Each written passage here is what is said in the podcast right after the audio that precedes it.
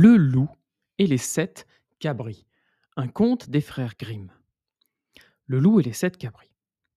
Il y avait une fois une vieille chèvre qui avait sept cabris, et elle les aimait comme une mère aime ses enfants. Un jour, elle leur dit Chers enfants, je vais au bois, prenez garde au loup. S'il entrait, il vous mangerait tous, cuir et poils. Le méchant se contrefait souvent, mais vous le reconnaîtrez facilement à sa voix rauque et à ses pieds noirs. Les cabris répondirent à leur mère Chère mère, nous ferons bien attention, vous pouvez partir sans souci. Et là-dessus, la chèvre se mit en route. Un instant après, quelqu'un va frapper à la porte en criant Ouvrez-moi, chers enfants, c'est votre mère, elle vous apporte à tous quelque chose. Mais les cabris avaient reconnu à la voix rauque que c'était le loup. Nous ne voulons pas ouvrir, répondirent-ils. Tu n'es pas notre mère qui a une voix douce et caressante, tandis que la tienne est rauque. Tu es le loup. Le loup s'en alla alors chez un marchand et acheta un gros morceau de craie qu'il mangea pour s'adoucir la voix. Puis il revint à la porte et cria Ouvrez-moi, chers enfants, c'est votre mère, et elle vous apporte à tous quelque chose. Mais le loup avait posé sa patte noire contre la fenêtre. Les cabris la virent et répondirent Non, non, non, nous ne voulons pas ouvrir. Notre mère n'a pas de pieds noirs comme toi. Tu es le loup. Oh, le loup courut alors chez un boulanger, lui demanda de poudrer sa pâte de farine, et le fripon, pour la troisième fois, frappa à la porte en disant Chers enfants, ouvrez-moi. Votre chère petite mère est revenue. Elle vous apporte à tous quelque chose. Montre-nous d'abord ta patte, dirent les cabris, afin que nous sachions si tu es bien notre petite mère. Alors le loup posa sa patte contre la fenêtre.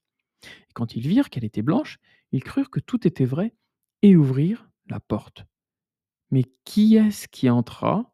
Hum Ce fut le loup Ils eurent grand-peur et voulurent se cacher.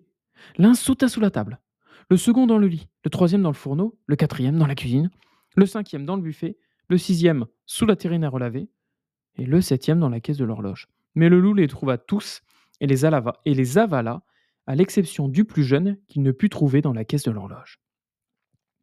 Quand le loup eut satisfait son envie, il s'en alla se coucher dehors dans la verte prairie sous un arbre et commença à s'endormir. Bientôt, la chèvre rentra de la forêt. Oh Dieu, mais quel spectacle l'attendait Elle cherchait ses enfants mais ne parvenait pas à les trouver. Elle les appelait par leur nom les uns après les autres, mais personne ne répondait. Enfin, quand elle appela le nom du plus jeune, une petite voix s'écria Chère mère, je suis cachée dans la caisse de l'horloge. Elle le tira dehors, et il lui raconta alors que le loup était venu et qu'il avait mangé tous les autres. Vous pouvez, penser comme elle pleura ses pauvres enfants. Enfin, elle ressortit toute désolée, et le plus jeune des cabris lui courut après. Quand elle arriva dans la prairie, le loup était couché sous l'arbre et ronflait si fort que les branches tremblaient. Elle le regarda de tous côtés et s'aperçut que quelque chose remuait et gigotait dans son énorme ventre si bien rempli. Hum, oh, pensa-t-elle, est-ce que mes pauvres enfants qu'il a avalés pour son souper seraient encore en vie? Il fallut que le pas cabri courût à la maison lui chercher les ciseaux, une aiguille et du fil. Alors elle ouvrit la panse du loup, et dès qu'elle eut commencé à couper, un des cabris sortit sa tête, et à mesure qu'elle coupait, tous les autres s'échappèrent de même l'un après l'autre. Maintenant, dit-elle à ses enfants, allez vite me chercher des pierres pour remplir le ventre de la maudite bête pendant qu'elle dort encore. Alors, les petits cabris allèrent vite chercher des pierres et les fourrèrent dans le ventre du loup, puis la mère le recousit en toute hâte. Quand le loup eut fini de dormir, il voulut aller boire à une fontaine. Mais quand il commença à bouger, les pierres se heurtèrent dans son ventre, les unes contre les autres en faisant du bruit. Il fut très étonné, il s'écria Qu'est-ce qui fait ce vacarme au fond de mon estomac? Ah, j'avais avalé des cabris, je suis plein de cailloux gris, j'ai mal au ventre. Et quand arrivé, il voulut se pencher sur la fontaine pour boire, les lourdes pierres l'entraînèrent et il se noya misérablement.